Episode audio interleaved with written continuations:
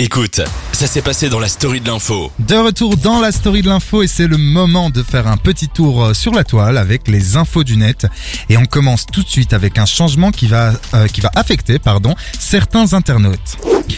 Hier, tous les utilisateurs d'un smartphone tournant avec un système d'exploitation plus ancien que Android 4.1 iOS 10 ou kaiOS 2.5.1, ça en fait des chiffres, se retrouveront dans l'impossibilité d'utiliser WhatsApp.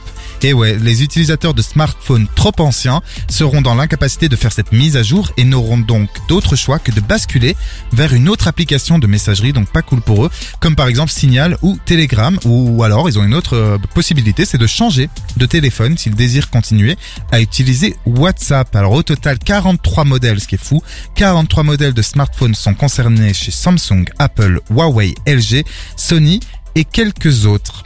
On passe tout de suite à une affaire de piratage avec Valentine.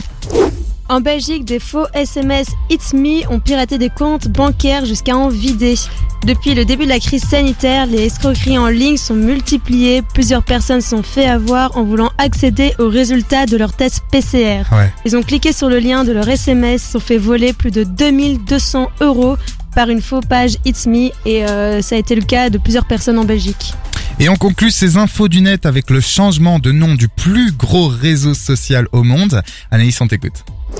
Je suis fier d'annoncer qu'à partir d'aujourd'hui, notre compagnie devient Meta, se réjouissait jeudi Mark Zuckerberg. Ce Mm. nom choisi par le fondateur de Facebook euh, renverrait à l'au-delà en grec ancien et surtout au métaverse qui est une technologie de réalité augmentée, un univers numérique parallèle que le groupe souhaite développer.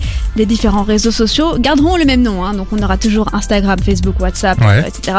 Mais l'entreprise qui les possède, en fait le groupe, hein, va s'appeler Meta.